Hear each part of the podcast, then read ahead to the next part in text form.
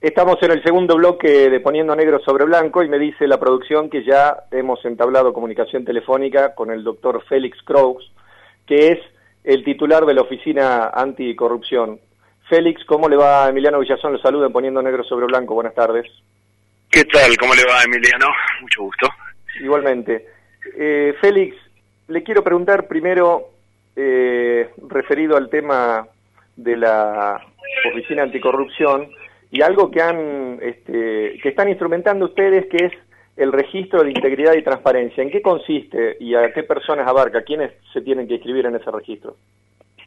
El registro es en realidad una construcción colectiva con el, mundo de las empresas y otros actores comunitarios que tienen relación eh, con el Estado, básicamente relaciones de, de contratación y de intercambio frecuente eh, en realidad es el lanzamiento de la construcción de ese registro, ¿verdad? Queremos eh, ir acordando los pasos para establecer una plataforma digital en la cual todas las empresas, básicamente, todos los que tienen por la ley de responsabilidad penal de las personas jurídicas que establecer un, un, eh, programa de cumplimiento, un programa de integridad en la estructura organizacional de la empresa, puedan ir dando cuenta de los avances y los desarrollos de esos programas en tiempo real, para que luego no sea simplemente una foto, una memoria, un informe, como suele suceder para cumplir un trámite, sino que el Estado pueda tener este un, seguimiento de esos desarrollos, pero además, porque el, espíritu no es un espíritu de fiscalización ni de control, sino de crear una, una comunidad público-privada para tener desarrollos más productivos de prevención de la corrupción desde la perspectiva también del management empresarial y de socializar y compartir los desarrollos en el mundo de las empresas y sobre todo que aquellos que tienen más facilidades para, para hacer esos desarrollos en la estructura en su estructura organizacional, porque son empresas con más volumen, porque tienen mayor recorrido, porque tienen mayor capacidad de gerenciamiento, puedan eh, hacer una transferencia de, de, desarrollos y de experiencias a empresas con menos desarrollos, a empresas de la economía social, a, otras este, que tienen bueno menos capacidades eh, para mm, efectivamente digamos crear un, un, sistema comunitario un ecosistema lo que nos gusta llamarlo nosotros de, de integridad. Esto es se parte de la idea de un acuerdo sobre una modalidad de negociación entre entre el, entre el Estado y los privados, digamos, de transparencia, de lealtad, y, y, por eso además incluimos en este desarrollo de la Jefatura de Gabinete de Ministros y a la Oficina Nacional de Contrataciones, que es un actor central, ¿verdad? ¿Y qué de respuesta están obteniendo de las empresas involucradas? la verdad este estamos, muy satisfechos porque nosotros, obviamente, antes de la presentación hay un recorrido de, acercamientos, de preparación, de consultas, y, y la verdad que hemos tenido respuestas muy, muy muy positivas de las cámaras, básicamente de las cámaras que nuclean a distintos a distintos sectores, cámaras internacionales inclusive, eh, expertos en, en la temática. Nosotros no, por supuesto no estamos inventando nada. Estos son experiencias que ya están funcionando muy bien en México, en Colombia. Bueno, estos días Colombia está pasando por cierto la situación que todos conocemos, pero digamos el eh, abstrayéndonos de este de este presente tan duro, digamos en esta en este tema concreto siguiendo algunas recomendaciones de organismos internacionales que, están activando el, uso de las tecnologías de la información para promover la transparencia.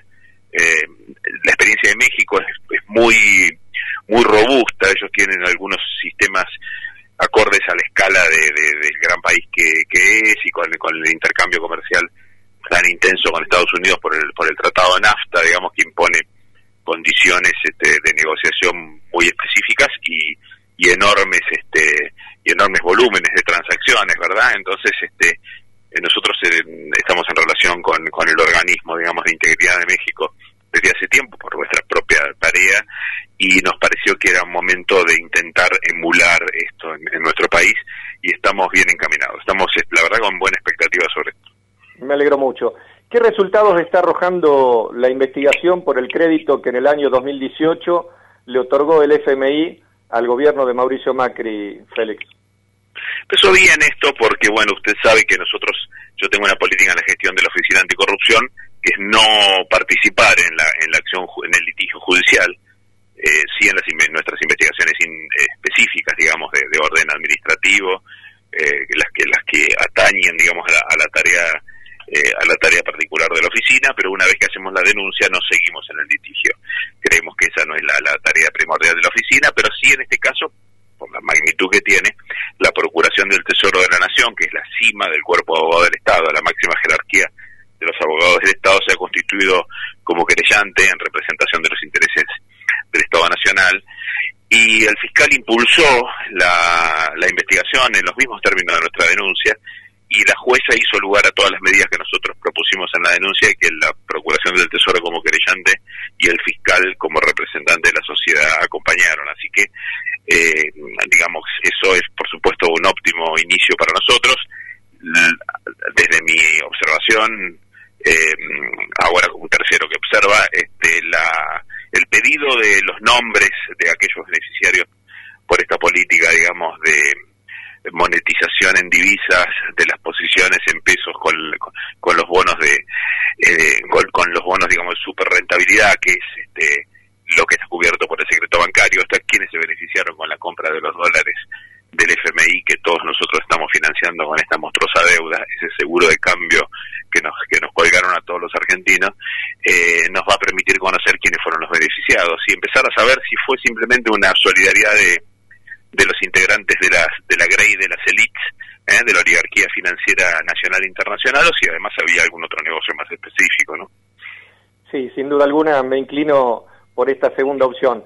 ¿Cuál es la postura de la Oficina Anticorrupción respecto al fideicomiso ciego que utilizó Mauricio Macri cuando era presidente? Y acá le quiero preguntar, ¿hubo irregularidades, ilícitos o delitos? Que son tres figuras diferentes el comiso ciego en nuestra en nuestro sistema legal argentino no existe, digamos, es simplemente una de, una declaración este, de, de, propaganda pública. Y además, bueno, la, la, Inspección General de Justicia, hemos recibido recientemente una Inspección General, una denuncia muy grande de la, de la Inspección General de Justicia.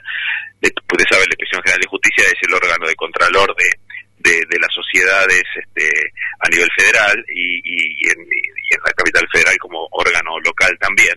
Y, y en ese sentido la, la inspección ha hecho una denuncia porque consideró que el objeto de ese contrato de fideicomiso es falso, está haciendo presentaciones judiciales tendientes a hacer caer ese contrato por varias razones técnicas, entre ellas porque no era tan ciego el fideicomiso, ¿eh? se ve que espiaba el, el fideicomitente, los, este, los encargados de, de llevarlo adelante, digamos, de administrar los fideicometidos, este, eran, eran, este, no sé, eso está prohibido por la ley, fueron elegidos por el, por el, por aquel que constituyó el fideicomiso, el presidente de la nación, de modo que eh, no, no eligió un organismo público, digamos, no, no, no eligió a, a Fideicomisos Nación, sino que constituyó una, una, una empresa para, para llevar adelante el fideicomiso y además no, no, no colocó dentro del fideicomiso las este, la totalidad de su patrimonio, sino menos de la mitad de su patrimonio y además vimos o, observó el inspector, nosotros no tenemos todavía conclusiones sobre eso,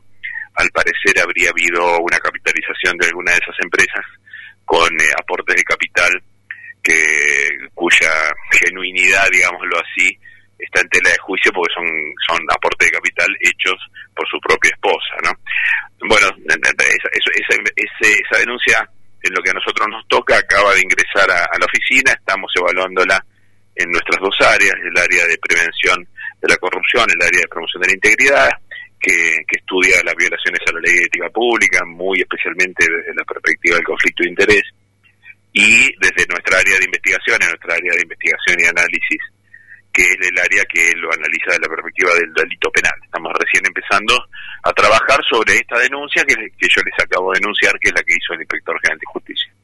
De eso hablamos con el doctor Ricardo Nissen hace unos días y ya voy a volver sobre el tema, pero quiero preguntarle, eh, ¿qué pasó con los famosos 3.000 jardines de infantes que prometió construir el macrismo y de acuerdo a la licitación pública solamente se contrataron 93 jardines por un costo de 62 millones de dólares, pero parece que esos jardines finalmente no se construyeron nunca. ¿Es así?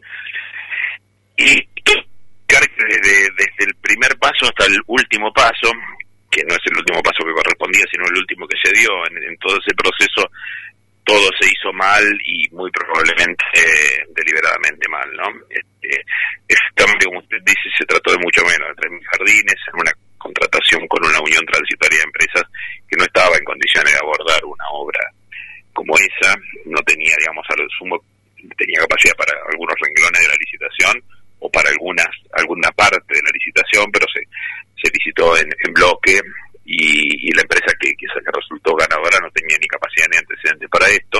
No empezó a tiempo, el Estado no, no se encargó de intimarlo ni de multarlo por eso, abandonó la obra, digamos, este, tampoco el Estado reclamó, eh, digamos, la, la, continuidad de la obra, ni los multó, ni, ni, hizo nada, ni siquiera con la obra que fue vandalizada, era vandalizada, fue abandonada, no tenían ni, ni custodia en los lugares. Este, como usted sabe, una obra, si usted no la, la, la, suspende y, y, no este y no la cuida, bueno, se roban hasta los picaportes, eso es lo que habitualmente sucede, ¿no? Este, y, y en este caso, este, además, luego el Estado, inexplicablemente, ¿no? O, habrá alguna explicación que, tenemos que encontrar, eh, rescindió de un modo bilateral, digamos, de común acuerdo los contratos, como si nada se debieran recíprocamente cuando todo el mundo sabe que, mm, que en este caso, bueno, el incumplidor tiene que resarcir al Estado por los daños emergentes producidos, ¿no? Hay ahí una insatisfacción de, de los este, de lo acordado que, que produce daños al derecho a, a, quienes iban a hacer uso de, ese, de esos jardines. Y cuando la nueva gestión intentó, cuando la nueva gestión intentó ir a cobrar este, o, a reclamar, se encuentra que las empresas están quebradas, este, la anterior gestión no se presentó a verificar los créditos. En fin, desde el primer al último eslabón de esta cadena, todo huele a una administración infiel por parte del Estado y a una estafa por parte de las empresas. Ahora hay que tirar de alguna punta que tenemos tendrá que tirar el fiscal y, el juez si tienen ganas de hacerlo para ver si, si efectivamente hay algún hecho de colusión, ¿no? Este, todo parece indicar.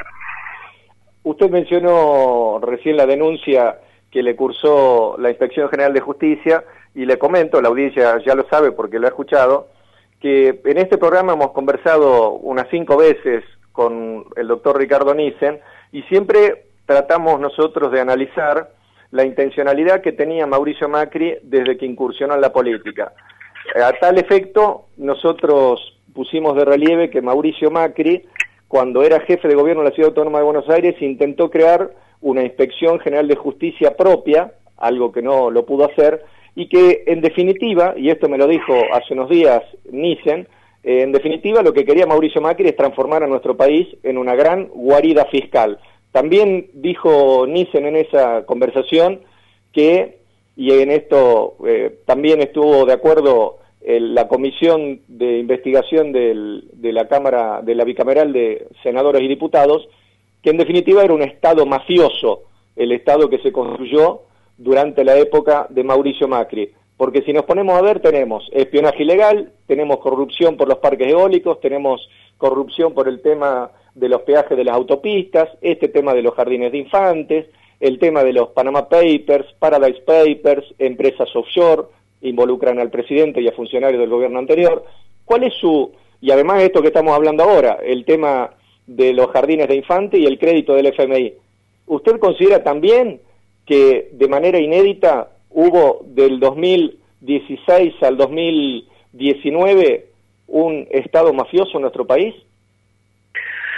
que hay una estructura eh, vinculada con la violencia, con la extorsión y con la eh, con la violación a la ley de un modo sistemático para condicionar y, digamos la, la, política de los adversarios este, por por fuera de, la, de, las armas este, legítimas del debate político eso no cabe ninguna duda y me parece que el Estado tuvo un rol, digamos, ver, ver en qué se transformó la, Agencia Federal de Inteligencia, eh, como lo estamos viendo de un modo impactante, ¿no es cierto?, en, en, la acción de la persecución de, de los adversarios políticos, eh, de qué modo obró y sigue obrando el Poder Judicial, que es el capítulo que pervive, digamos, de ese, de ese sistema gangsteril, eh, me parece que permite conjeturar, como bien lo dice Ricardo que, que nosotros este, llegamos a una etapa eh, no, no, no, no solo los argentinos, está claro que esto es subcontinental, ¿no? Hay que mirar Brasil sobre todo y sobre todo por la escala y la magnitud de, de, ese fenómeno. Hemos ingresado en, en, un momento en donde el, el ejercicio, digamos, de la, eh, de la potestad estatal eh, en realidad cuando es, eh, ha sido tomado por algunos sectores del poder y mm, que bueno, en este, en este caso cuando en algunos lugares eh, pierden, digamos, la representación política en el poder formal, siguen ejerciéndolo desde el poder real, ¿no? Y, y, y esta es la, el escenario, creo yo, que atravesamos en la República Argentina hoy, eh, y el escenario que atraviesa Bolivia, que atraviesan otros este, otros países. Digo, si me permite hacer una pequeña digresión respecto a su pregunta, hoy en Bolivia es, alucinante ver cómo la OEA eh, y su secretario general, el inefable este, Luis Almagro, que participó activamente, digamos, fue el patrocinante del golpe de Estado, se rasga las ventiduras y participa de foros internacionales, rompiendo con el rol que le cabe, digamos, de neutralidad como secretario general de la organización, este, de, acusando a las autoridades legítimas que pretenden enjuiciar el golpe de Estado de hacer persecución política, digamos. estamos viendo, eh, me parece a mí, la confrontación de los, de los polos de poder eh, entre las élites y los intereses eh, del pueblo de un, de un modo patente, sin velo. Em, y bueno, esto por supuesto es siempre es bueno que, que, esté toda la luz del día, pero también es cierto que estamos en una confrontación eh, con una confrontación de, de, una alta radicalidad y con altísimo nivel de violencia, ¿no?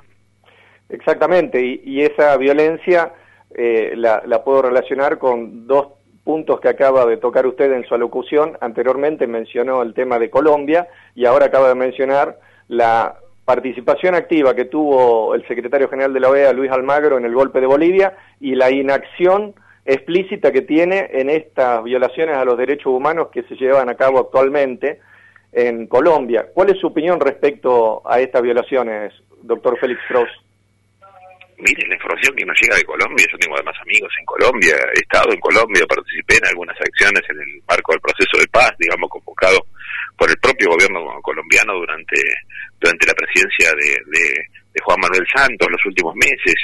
Eh, lo que estamos viendo es una masacre en, Colombia. Y por supuesto, sí, sí, con la cobertura mediática, y pero además es la expresión digamos de, de, hasta dónde están dispuestos a llegar las a, llegar las élites eh, del poder en nuestra región cuando se ven desafiadas siquiera por por por por, por por, por el pueblo, digamos, que no aguanta más los ajustes, ¿no? Que es lo que pasa en Colombia, lo que pasó en Chile. Fíjese usted que esta es una rebelión contra un aumento de tarifas destinada a reequipar el parque de armas de una nación que está, en, está encausada en, en, un programa militar desmesurado desde hace dos décadas. En Chile, un, un, aumento de tarifas en la un aumento de tarifas en el subte fue la, gota que rebalsó el vaso. Digo, nuestros pueblos están eh, sometidos a, unos niveles de presión, de, de, angustia, de indignidad en su vida, eh, que es intolerable, ¿verdad? Exactamente. Y siguiendo la línea de razonamiento que usted planteaba respecto al surgimiento de la radicalización de la, de la violencia en nuestra región, yo, yo tengo una, una teoría que me imagino que no debo ser el único que participa de este pensamiento, que es la siguiente. Ahora nosotros estamos asistiendo en algunos países de la región a la instrumentación de nuevas, eh, nuevas herramientas, nuevos mecanismos para eh, imponer la ideología o los intereses del poder económico de turno. Pero cuando esos mecanismos, tales como los golpes blandos, golpes institucionales o el lawfare, no funcionan directamente, pasa lo que pasó en Bolivia, que es un golpe clásico, violento, orquestado desde las fuerzas eh, de seguridad, o sea, tanto fuerzas armadas como policiales. Y en ese sentido le quiero preguntar, ¿cómo, cómo vivió usted, o cuál es su opinión como abogado, yo también soy abogado y tengo la mía, respecto al reciente fallo de la Corte Suprema de Justicia de la Nación sobre la presencialidad de las escuelas en el ámbito del AMBA? Mi opinión es que se trató de un golpe institucional y que le genera al presidente de la Nación de una manera inédita en la historia argentina una capiti diminutio que va a ser muy difícil de levantar. Bueno, habrá que ver quién se cayó, ¿no? Si se cayó el presidente que ha sido desafiado por la Corte Suprema o si la Corte Suprema eh, bajó un escalón más en este descenso, digamos, al séptimo subsuelo de su autoridad. Porque esta es una noticia en desarrollo. Dante Alighieri. Ahí lo eh, escucho Dante Alighieri. sí, claro, claro. Bueno, otro círculo del infierno, sí. El círculo de los, el círculo no en el que están los abogados, sino en el que están los jueces. hay que agregar un círculo más. Este, no, pero el, el, bueno, será no será el octavo este, no, no. Este, por ahí es el octavo. Eh, no, pero el, el, ahí donde iban los ladrones, eh, no. Eh, pero el, el tema es que mm, el, el, tema, mire, es que más allá de estas eh, amargas ironías, este, el asunto es eh, el siguiente. Yo creo que efectivamente se trató de... Es, es tan dislocado, el fallo es tan absurdo, es tan ridículo, que, que uno no puede calificarlo sino como un acto de campaña de Rodríguez Larreta, ¿no? Y un desafío más de, de la Corte que, que, que, bueno, es una corte, digamos, oligárquica, ¿no? De cinco miembros, es la corte, es la corte de, de, de, de la batalla de Pavón, digamos, en la corte mitrista, pequeña, que se instala cuando cuando triunfa ese ese modelo este ese modelo de país después de, de, todas las tensiones este, internas que hubieron en el siglo XIX y que y que acompañó salvo salvo brevísimas excepciones al, eh, a los poderes económicos concentrados a las a las élites, a la oligarquía desde siempre. Digamos. Recuerde usted que eh, Bermejo, el, Antonio Bermejo, el juez que nombra Quintana, presidente de la Corte, que tuvo dos décadas y media solo, mientras el mundo, mientras el país se poblaba de inmigración, se transformaba en su estructura, digamos, de empleo y, de, y de producción, este, inclusive hasta las universidades iban cambiando sus métodos, solo se dedicó a defender la propiedad privada de su visión tradicional y luego avalaron el golpe del 30 en una corte cuyo procurador era el abuelo de Rodríguez Larreta. Digo, de ahí en adelante todo fue lo mismo. Y bueno, cada vez que, que son convocados a tener que decidir entre los intereses sociales y los intereses, digamos, concentrados, lo hacen a favor de los intereses concentrados. El fallo contra las tarifas de la Corte, digamos, de la de, de, gobierno de Macri, ¿cuánto logró ponerle un freno a las tarifas? Bueno, lo saben bien los argentinos que padecieron eso y por eso no lo votaron. Ahora me parece que, permítame hacer un, si, tenemos eh, un minuto más. Tenemos todo el tiempo que usted quiera, no hay problema. Un, repaso, bueno, si hubiera empanada sería más lindo, pero no podemos juntarnos. Este, el, mire, recién estaba repasando números, ¿no? La provincia de Buenos Aires tiene un descenso del 15% de los casos de contagio en niños eh, entre 9 y 12 años. Información producida por la provincia. Eh, por la Nación. Información producida por la eh, Ciudad de Buenos Aires, o sea, por el propio interesado, un aumento del 16% de los casos en esa misma franja etaria. Esto es, el que, el que fue a la escuela tuvo un, un, ascenso igual o casi igual que el descenso que tuvo aquel que no fue a la escuela. Y aquí no se diga que los niños, este, acá, acá el, el, el sistema es al revés, digamos, no es que hay porosidad en el AMBA entre la ciudad y la, y, la provincia. Los niños no, no, no, no, no van solos de la capital a la provincia, ni, ni vienen de la provincia a la capital. Perdonen que hable de, este porteño centrismo, pero este es el problema en este conglomerado de 15 millones de personas, este, en, en, un 0,02% del territorio nacional, esa locura demográfica en la que vivimos los argentinos. Bueno, en este tema, lo que está mostrando esto es que efectivamente las 700.000 personas que en la ciudad de Buenos Aires y en el primer cordón se mueven todos los días para ir a la escuela con los pibes, que esto es lo que sucede, digo, ¿no? Eh, la, la, ciudad, la, provincia de Buenos Aires tiene 7 millones de alumnos que se mueven todos los días. Si esos 7 millones de pibes no se mueven, no se mueven los que los van a buscar, los que los llevan, los maestros, los docentes, y eso impactó. En la ciudad de Buenos Aires hay unos centenares de miles de alumnos en un territorio infinitamente más pequeño, este, lo cual hace que la cosa también se tenga otra intensidad. Hay que venir a la ciudad nada más para ver abigarrado que estamos respecto de inclusive el resto del área metropolitana. Entonces, vamos, ¿cómo va a decir la Corte que este, no hay suficiente evidencia o que es conjetural, como dice Rosenkratz, lo que ha dicho el mundo entero y lo que ha dicho una experta inglesa de la Organización Mundial de la Salud en la revista de Lancet? Hay que cerrar las escuelas cuando estamos en un pico y después se las vuelve a abrir. Eh, la propia la propia Corte dice en el documento por el cual suspende la presencialidad, que la, la única autoridad que tiene algo para decir sobre este tema es la autoridad sanitaria. ¿Qué saben ellos? Ahora, tras cartón para fallar, dicen en el mismo fallo, no, nosotros de eso no sabemos nada, y después opinan de lo que no saben nada. es una locura, es una locura total. Sí, discúlpeme que le interrumpa, yo, yo leí el fallo y como abogado digo, esto es pura hojarasca, y así me expresé públicamente. Lo de manera me resultó muy interesante porque Maqueda es eso que usted dice. Maqueda dice, UNICEF dio una recomendación para este año 2021 y dijo que las escuelas tienen que tener como regla la presencialidad. Y pone el mismo, el mismo Maqueda dice, salvo cuando las condiciones epidemiológicas exijan la virtualidad. O sea, cuando yo leía los argumentos de Rosencrantz, de Lorenzetti y de Maqueda, que son los que aparecen en el documento, yo pensaba que estaba asistiendo a la película de John Travolta, El niño de la burbuja, porque resulta que estos tres tipos están en la comodidad de sus hogares y deciden acerca de la presencialidad o la virtualidad, ellos están en la virtualidad y dentro de la burbuja y dicen, bueno, nosotros queremos que ustedes se expongan a la presencialidad. Una cosa de locos. Sí, sí, claro, claramente. Iba, eh, iba, iba exactamente ahora a, decirle eso, pero bueno, usted puso además el vicio lógico ese que se llama la aporía en lo interno, ¿no? Cuando uno, uno enuncia este, un razonamiento, ese razonamiento lleva a una conclusión y sin embargo cuando llega a la conclusión es una conclusión distinta a la de las premisas que se plantea, porque precisamente la realidad fáctica lo llevaría a Maqueda hacia lo que plantea como excepción, no a lo que plantea como regla. Digamos, ahí, ahí está el nudo de la, ahí está el nudo de la arbitrariedad. Pero el otro, el otro, el otro, digamos, que, que desnuda además el enorme nivel de hipocresía los cinco jueces firman con firma digital desde su casa, tienen un piso entero para ellos, digamos, más aislados no podrían estar, sin embargo, por supuesto, no van a correr riesgo y ahí siguen a pie juntillas al, al gobierno nacional que dicen que esa es una actividad riesgosa. Pero sin embargo, los pibes que, que al, al tema, digamos, de las dificultades para que chicos chiquititos no se toquen, eh, no, no, no, no, toquen a los docentes. Hoy murió la tercera docente en una semana en la ciudad de Buenos Aires.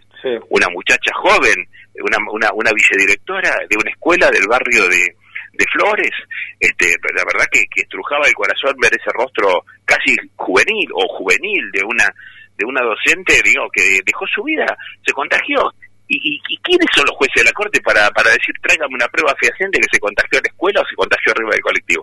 Por el amor de Dios, digamos, no, no se va a la guerra pidiéndole pruebas de que el enemigo te va a matar. Cuando eso sucede, siempre, cuando eso sucede siempre es tarde, ¿no? Claro, ¿sabe Félix Strauss qué es lo más triste de toda esta historia? Es que el presidente de la nación, y yo lamentablemente lo tengo que decir, a, pesar que desde este programa y esta radio en particular eh, lo, lo, defendemos, pero también le tenemos que marcar cuando consideramos que comete errores, el presidente de la nación dio lugar a todo esto al colocarse él mismo como un primer ministro, eh, emulando lo que ha hecho Angela Merkel, pero ellos tienen un sistema parlamentario. Acá el presidente, en ejercicio del Poder Ejecutivo Nacional, no debe pedirle eh, facultades al Congreso cuando hay una pandemia. Eso a mi modo de ver. Y por otro lado, al otorgarle la facultad discrecional a cada uno de los jefes este, de las diferentes jurisdicciones, tanto gobernadores como Horacio Rodríguez Larreta en Cava, lo que hace generar situaciones tales como la que vivimos en Salta, donde no solamente los maestros se mueren de, por la COVID, sino que los niños se están muriendo de frío, porque en muchas escuelas,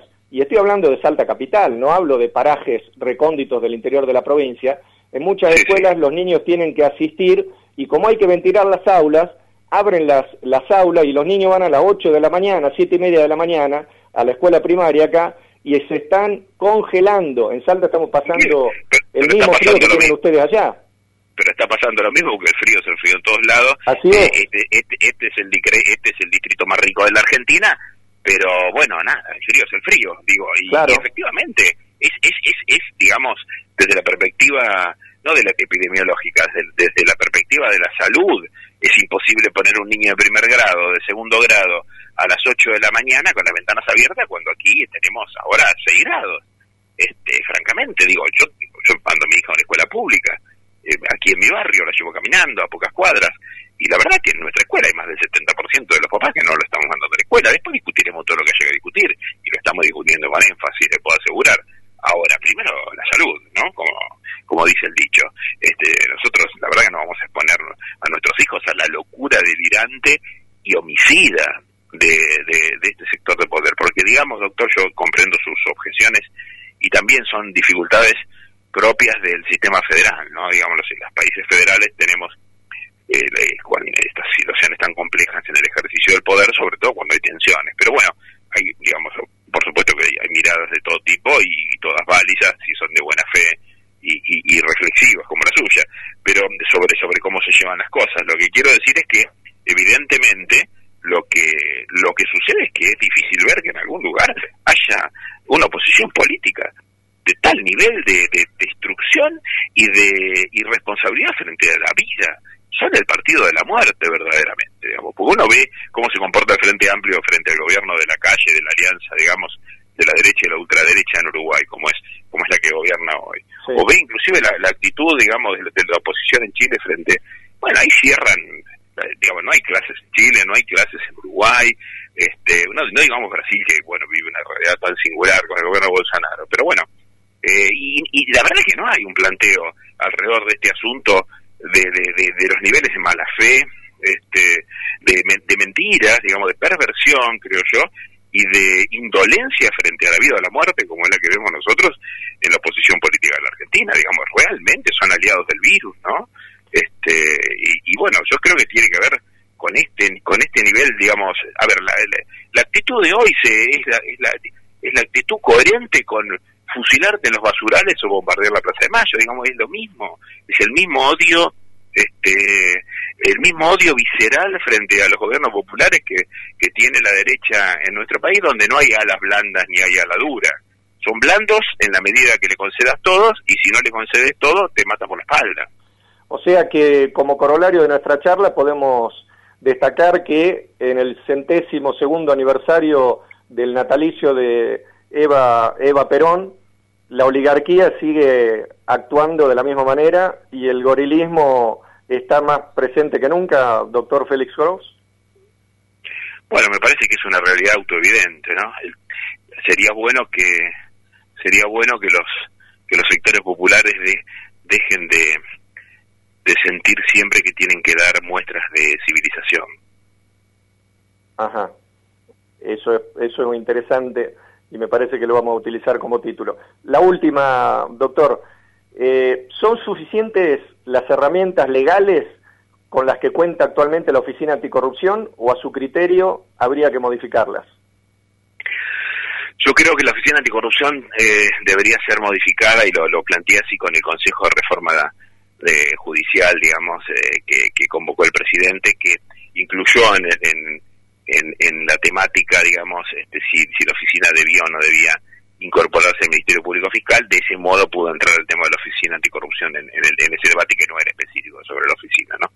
Es un tema que viene desde la fundación, la oficina tiene, realmente es un, es un, un híbrido muy extraño, que nace por el fracaso que atravesaba, digamos, había sido muerta durante el menemismo y, y, o estaba con vida legislativa la Fiscalía de Investigaciones Administrativas, y entonces, en, lugar de revivirla cuando ganó la alianza, crearon la Oficina Anticorrupción en una mezcla de, de, marketing, porque, bueno, obviamente la campaña electoral de la alianza estaba muy atravesada por el tema de la corrupción benemista, ¿eh? y esto le permitió ganar las elecciones.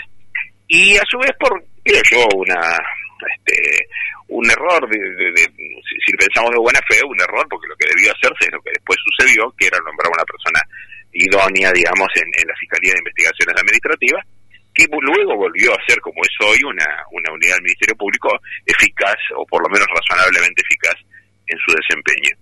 Eh, ahora, la verdad que nosotros tenemos facultades, eh, una parte de las facultades que son redundantes con la Fiscalía de Investigación Administrativa, son todas estas que yo decidí no ejercer, porque son redundantes. Las, lo que a mí me gusta llamar, perdón la autorreferencia, de facultades parajudiciales, ¿no?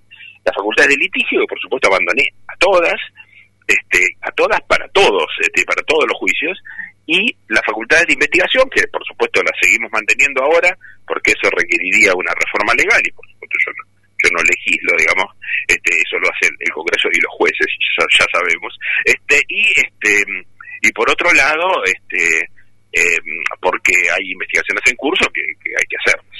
Ahora, me parece que la oficina requiere ser racionalizada, ¿no? que por ley sea racionalizada, que esto que yo estoy explicando como perfiles de gestión se transforme en la estructura normativa y organizacional de la oficina, que tiene una tarea específica, que es la tarea de la promoción de las políticas públicas de transparencia, en lo que nosotros trabajamos, empezamos esta charla hablando de eso, ¿eh? con el RITE, y también el tema de las declaraciones juradas, que tiene una dirección específica, que, que tiene un largo recorrido, profesionales eh, muy especializados en ese tema, que funciona bien, eh, digamos que por supuesto necesita ser fortalecida, en fin, el, Estado tiene sus, sus, debilidades que viene arrastrando hace tiempo, pero que cumple su función eh, de un modo cabal.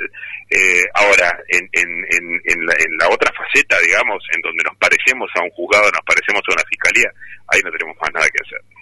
Doctor Félix Kraus, titular de la Oficina Anticorrupción, le agradezco la deferencia de esta extensa charla y le mando un fuerte abrazo.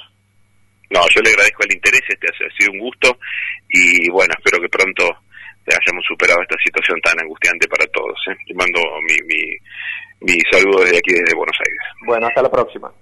Hasta la próxima.